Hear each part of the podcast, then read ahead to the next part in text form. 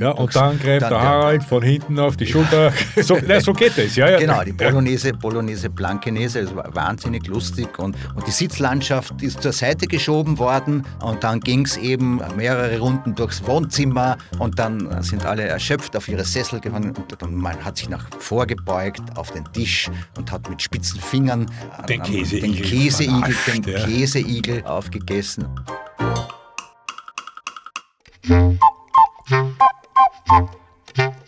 Servus zum Zuhören mit Harald Nachförg. Dieses Mal die Faschingsküche. Dieser Podcast wird präsentiert von Rauch Happy Day. Ihr wollt euer Immunsystem unterstützen und zugleich richtig genießen? Dann probiert jetzt die neuen Rauch Happy Day Produkte. Drei fruchtige Sorten stehen zur Auswahl: Happy Day Immun Plus, Immunaktiv und Immunvital. Zink, Vitamin C und Vitamin D tragen zu einer normalen Funktion des Immunsystems bei. Vitamin D hilft bei der Erhaltung einer normalen Muskelfunktion und Calcium trägt zu einem normalen Energiestoffwechsel bei. Gemeinsam mit einer ausgewogenen Ernährung und bewussten Lebensweise lacht das Immunsystem. Ihr findet die Rauch Happy Day Immunproduktpalette ab sofort in den Regalen.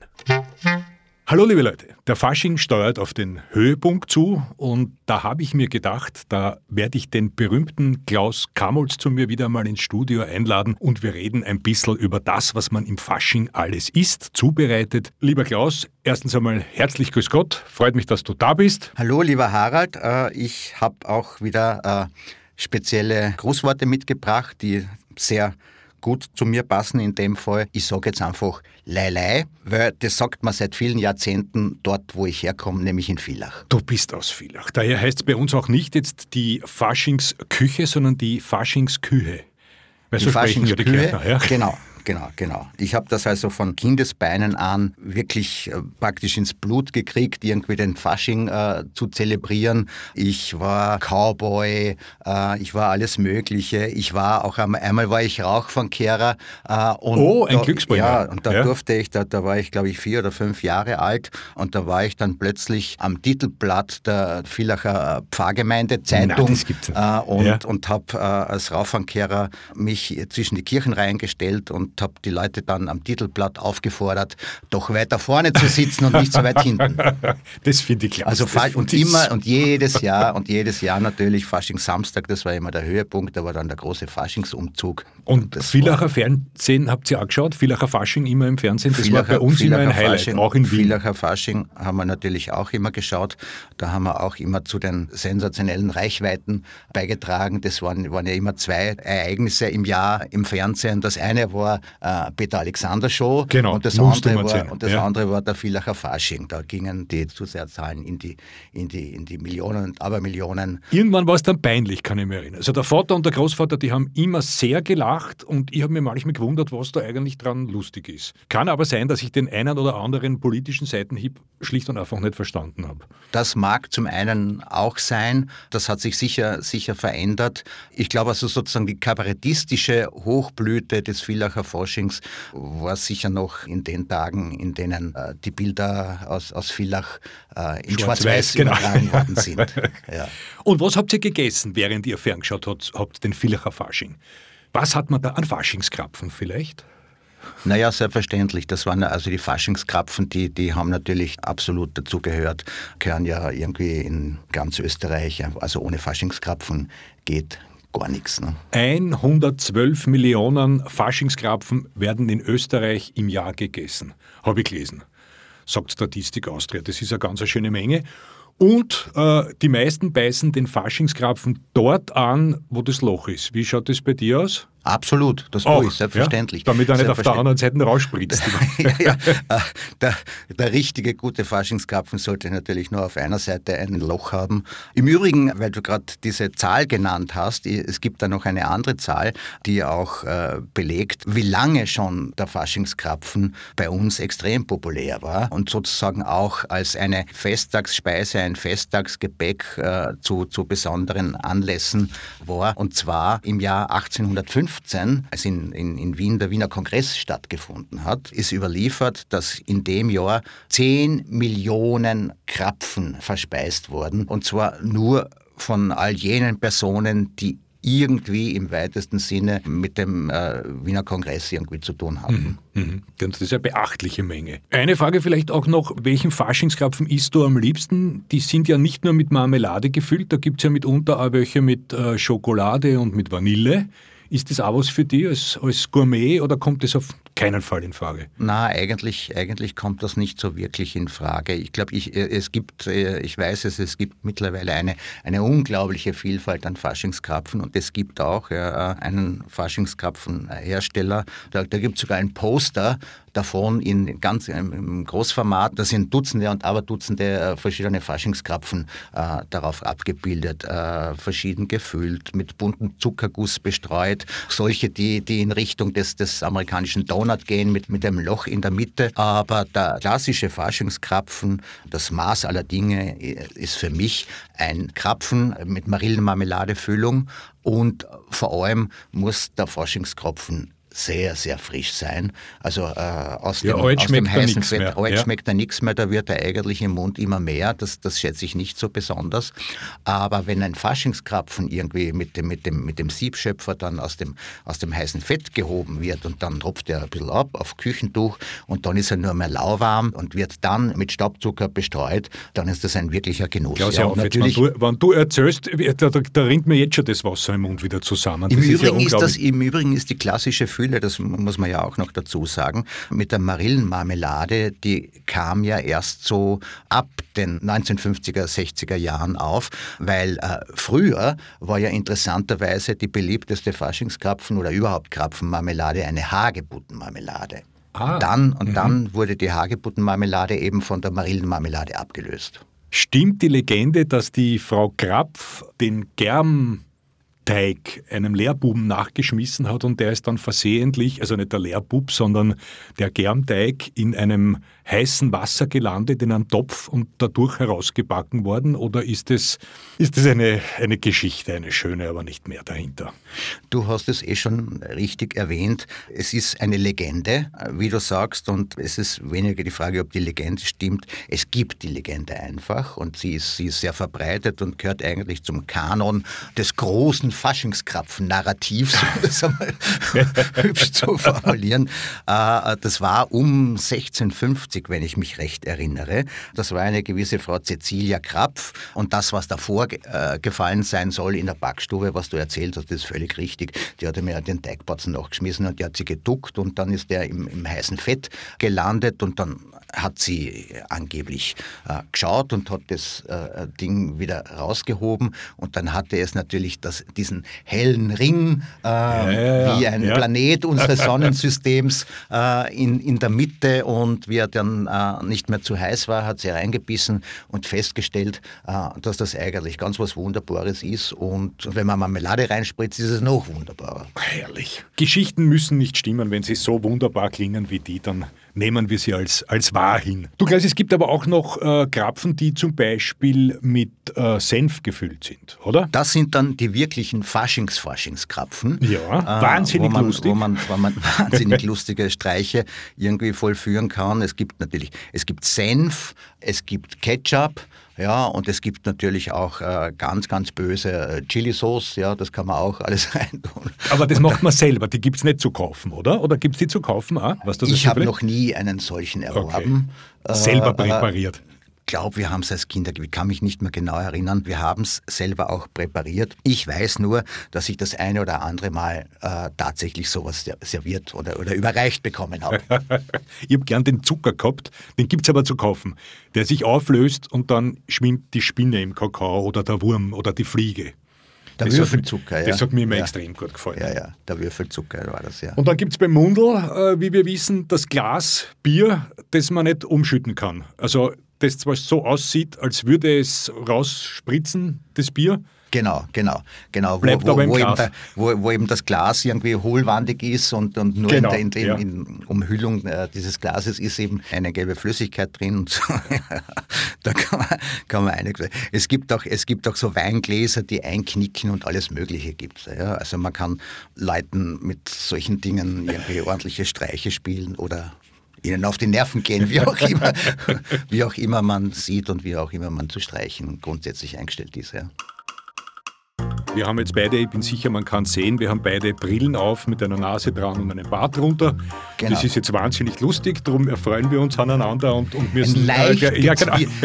Für alle, die das jetzt im Radio ja leider genau. nicht sehen, Podcast auch leider nicht sehen können, es handelt sich um einen leicht gezwirbelten schwarzen Schnauzer. So ist es, ja, ist ein Klassiker. Und, und die Brille hat einen ganz, ganz dicken schwarzen Plastikrand und keine Gläser. So ist es. Und wenn du jetzt einmal an dieser Rose da bei mir riechst, ja, dann ist mein Gesicht wird da gleich was. dann ist mein, ich weiß.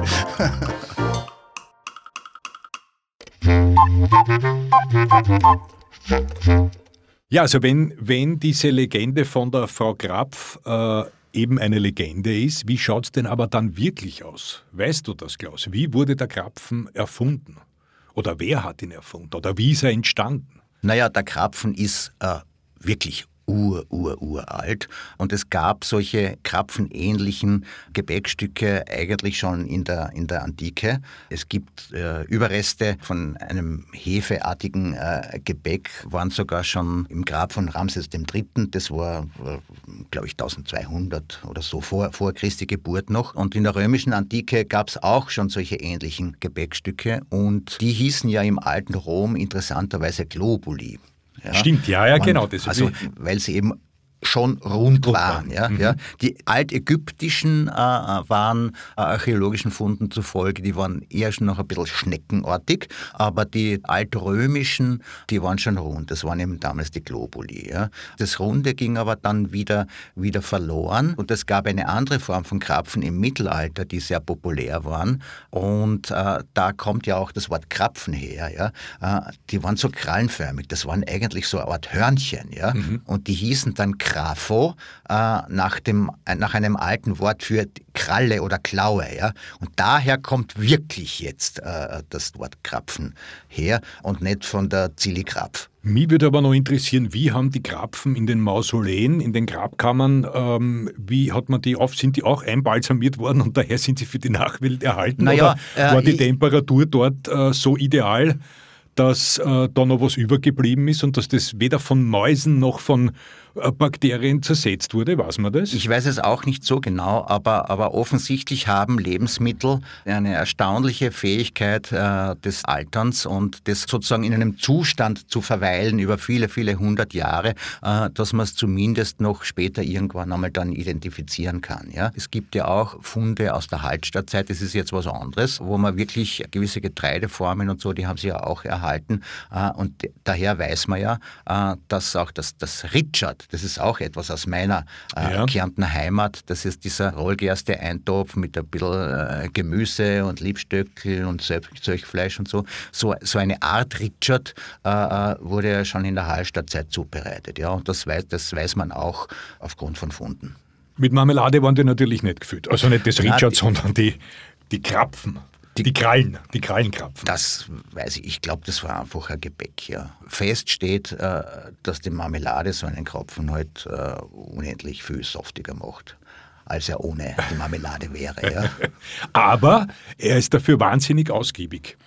Und das ist ja auch nicht das Schlechteste. Man hat sozusagen wirklich schon ein bisschen vorgesorgt und es war auch ein Ratschlag an die Bevölkerung des Klerus und der Klöster, dass man sozusagen irgendwie äh, das Germgebäck eine, eine gute Grundlage äh, sei für die bevorstehende Fastenzeit und man hat geraten, doch lieber solches äh, Schmalzgebäck zu essen als Rot, ja, weil es einfach viel nahrhafter war. Das hat natürlich einen Vorteil, der sich bis in unsere Zeiten irgendwie äh, weiter erhalten hat. Ich habe schon das Wort Grundlage erwähnt und wenn man natürlich Fasching feiert und auch das eine oder andere Glas trinkt, dann ist natürlich so, ist, irgendwie eine, eine gewisse, eine gewisse, gewisse Grundlage äh, auch nicht gerade schlecht. Ne? Um 1500 äh, waren ja die Krapfen schon wirklich sehr äh, populär, vor allem in Wien. Mhm. Äh, äh und da gab es ja sozusagen auch den Berufsstand äh, der Krapfenpacherinnen. Die haben um 1500 zum ersten Mal einen Kodex erhalten, äh, wie denn diese Krapfen zuzubereiten seien. Und die wurden in eigenen Backstuben hergestellt von den Krapfenpacherinnen. Und da gibt es auch äh, sehr amüsante Geschichten, dass die Krapfen Bergpacherinnen eben auch Hinterzimmer hatten und äh, dort dann auch die eine oder andere Galanterie stattgefunden haben soll. Weißt du, Harald, im Übrigen, warum das Krapfenweitel in Wien, wo es das Krapfenweidelbad gibt, äh, warum das Krapfenweitel heißt? Da muss ich nachdenken. Na, leider, ich habe überhaupt keine Ahnung. Das ist eine alte Wiener Sage, äh, weil in dem Waldstück, äh, etwas außerhalb von Wien, damals war es natürlich außerhalb von Wien, soll ein Handwerksbursch dem Teufel seine Seele für eine Schüssel frischer Krapfen verkauft haben. Und deswegen ist das das Krapfenweidelbad geworden. Und das Krapfenweitel.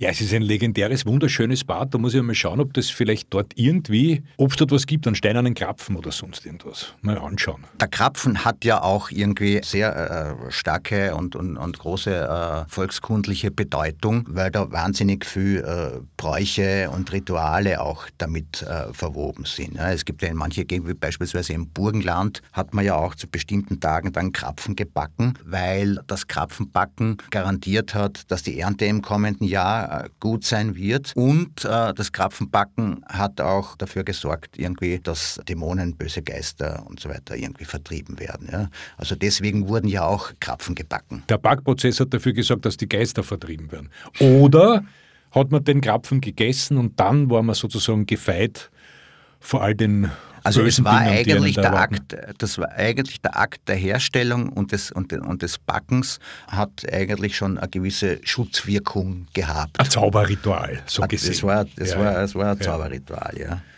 Gibt es sonst äh, Bräuche in Österreich, die noch hervorzuheben naja, äh, werden? Äh, einen Krapfen, das ist auch noch eine alte Geschichte, die wahrscheinlich heute nicht mehr so stattfindet. Aber, aber einen Krapfen zu überreichen, war durchaus ein Zeichen der Zuneigung. Das ging in der Bedeutung dann teilweise so weit, dass ein Krapfengeschenk äh, praktisch auch eine Verlobung äh, besiegelt hat. Da muss man also aufpassen, wem man so einen Krapfen schenkt. Völlig richtig. Da gibt es ja dann auch noch das legendäre Krapfenschießen. Was war denn das genau? Die werden ja nicht mit den Krapfen durch die Gegend geschossen haben.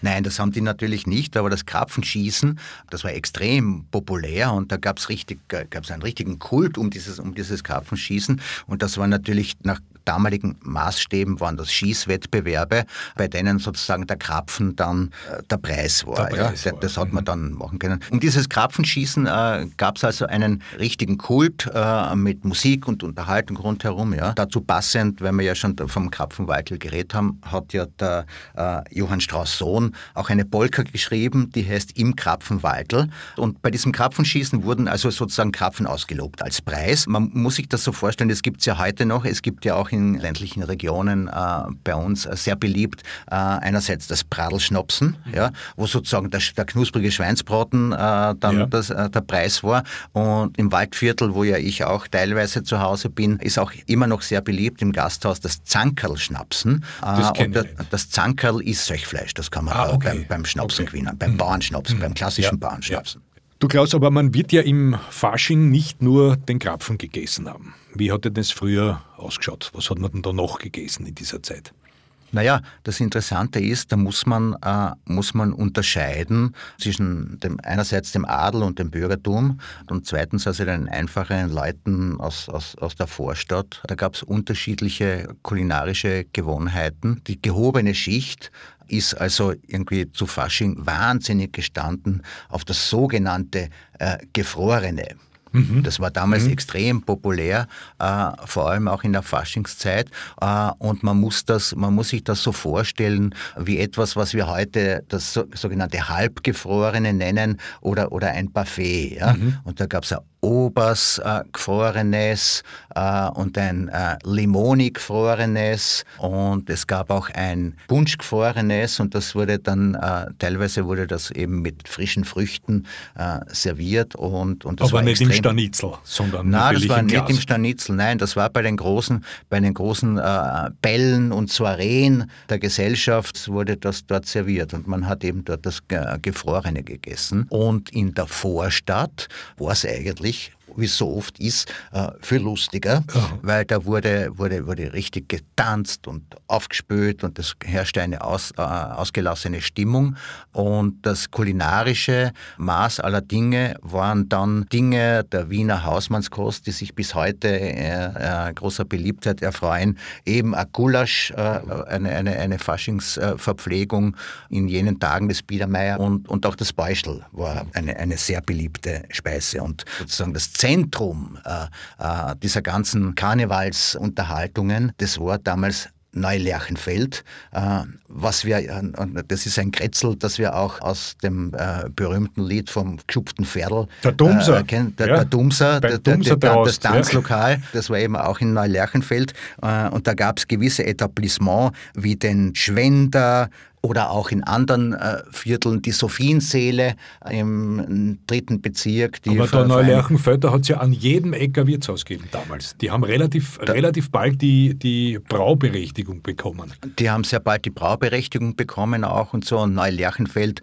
war also ein richtig, richtiges, äh, beliebtes und, und äh, kunterbuntes, äh, frivoles ja. und, und manchmal auch äh, vielleicht eher raues Vorstadtviertel jener Zeit. Da hat sich eigentlich sehr viel abgespielt. Ja. Die haben dort eben äh, Gulasch und, und, und Beischel und so haben die dann äh, in dieser die haben Zeit dann, gegessen. Die haben dann Gulasch und Beischel gegessen und so. Und im Wissen um die Essgewohnheiten äh, der feineren Leute haben ja dann die Damen zu den Herren gesagt, Zäumer ein gefrorenes, was aber dann nicht bedeutet hat, die wollen ein Buffet haben, sondern, sondern die wollten auch einfach auf, auf, auf, auf einen Wein und, und, eingeladen und werden. Also eingeladen ja, ja, werden ja. Ja, ja, ja. Und das war so seine ironische Zäumer ein gefrorenes, mhm. äh, heißt, lad mir einfach ein. Ja.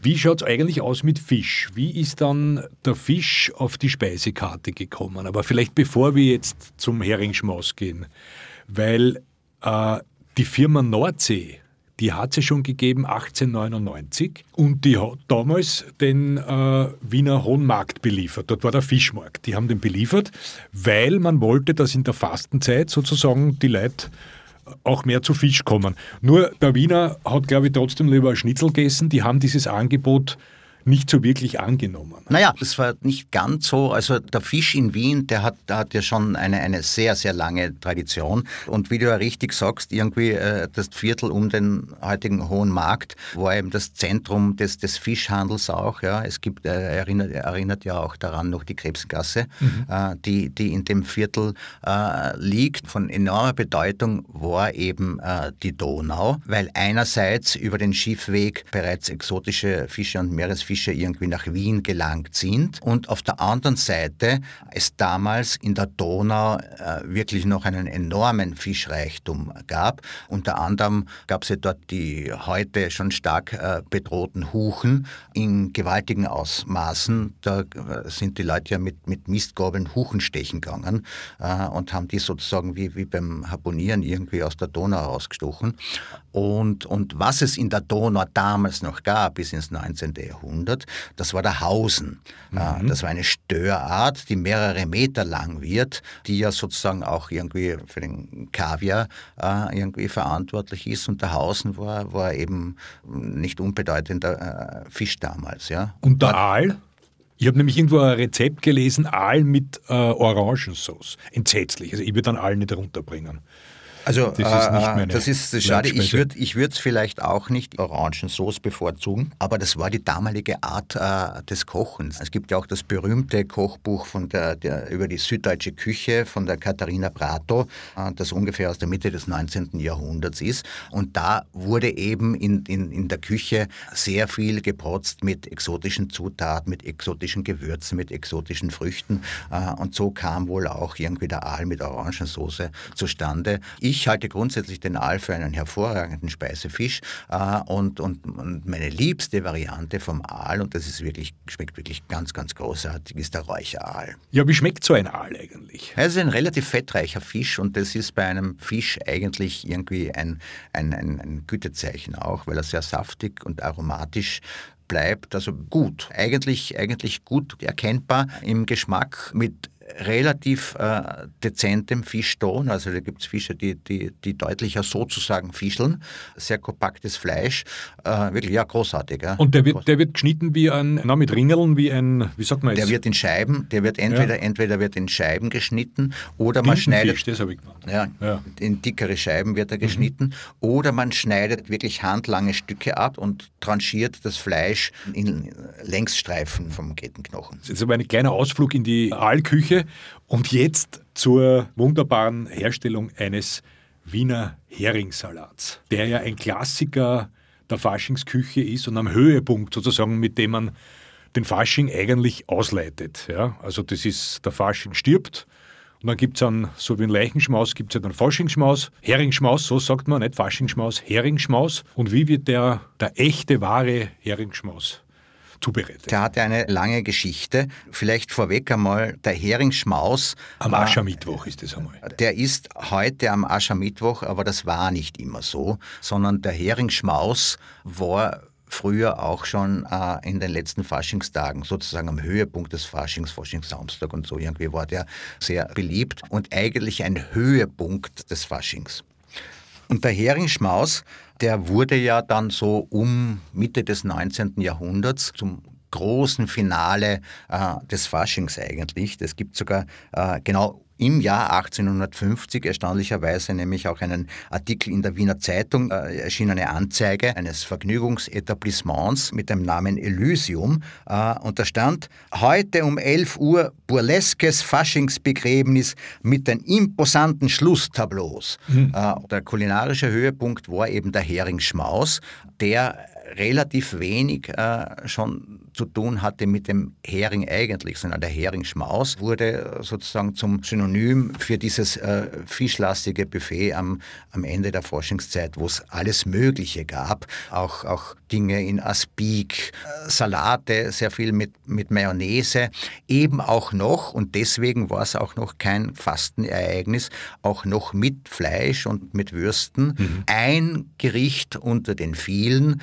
war eben der Heringssalat, der Altwiener Heringssalat, und der basiert eigentlich auf dem sogenannten Walschen Salat. Das ist der italienische Salat. Das ist ein Gemüsesalat mit Mayonnaise, ein bisschen Sardellen manchmal auch untergemengt. Und in diesen Salat wird eben der eingelegte Hering, Salzhering oder auch Matthias-Hering eingearbeitet. Ja. Und warum der Hering und kein anderer Fisch? Weil der billig sein der, der Hering war, der Hering war, Hering war günstig und er ließ sich sehr, sehr leicht irgendwie äh, so konservieren, dass er relativ lange haltbar war und auch längere Transportwege wirklich unbeschadet überstanden hat. Ja. Und also die Wiener haben ja der wahrscheinlich ein, ein, ein, ja. eingesalzen, eingesalzen, dann in Öl eingelegt, wie eben auch die, der, der, Matthias hat ja auch noch äh, in, in Holland immer noch eine, eine Saison äh, und schon im 19. Jahrhundert haben die Wiener ja geschwärmt, also die einzigen, die wirklich einen guten Hering machen, sind die Holländer. Ja. Und, und, und die Wiener sind gestanden auf den niederländischen Hering äh, und der wurde eben nach Wien verbracht und interessanterweise eben auch das letzte Stück des Weges äh, vom Norden über die Donau. Über die Donau. Und am Hohen Markt ist er wieder gelandet. Dort und am Hohen Markt ist er gelandet und bei verschiedenen Lebensmittelgeschäften eben damals auch und so. Ja.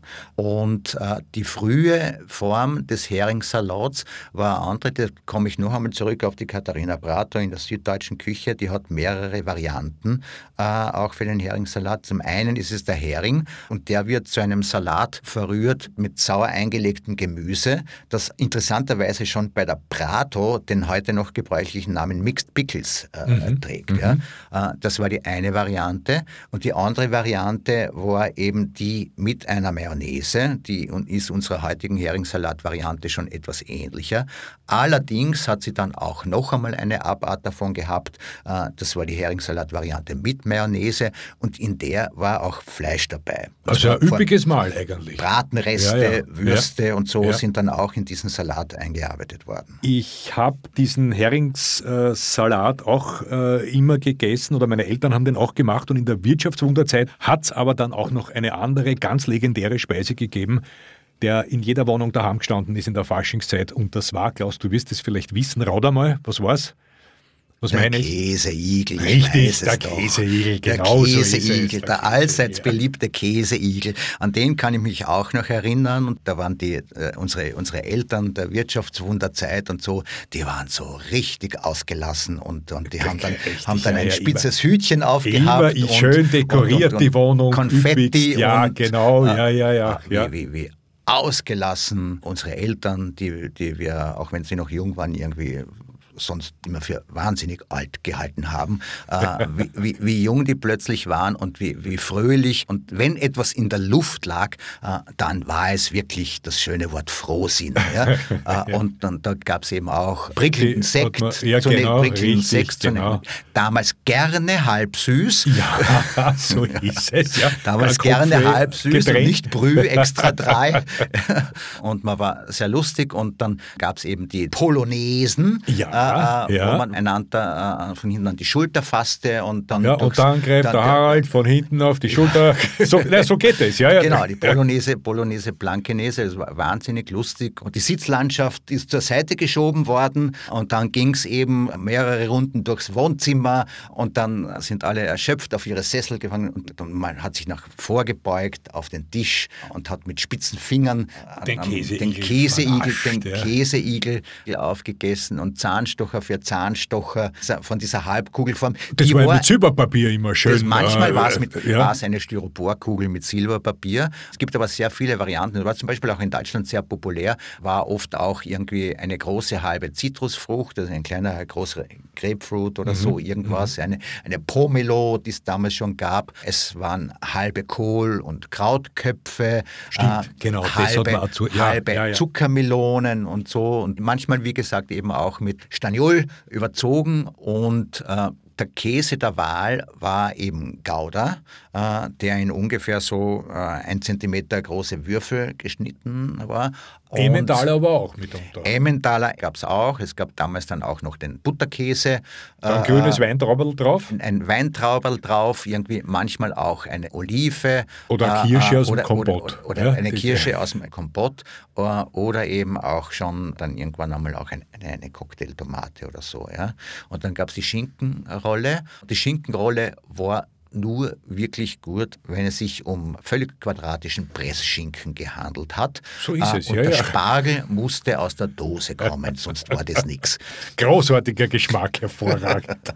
Aber es war, war, war, toll damals. Ja. Wie Toast Hawaii. mit Ja, das war jetzt das Nächste, genau. worüber wir reden. Dazu kamen dann noch Dinge, die dem Gabelbissen, den wir gut kennen, äh, sehr verwandt sind. Sachen, die einfach in Aspik eingelassen wurden. Eine Ameise in Bernstein vor 175 Millionen Jahren.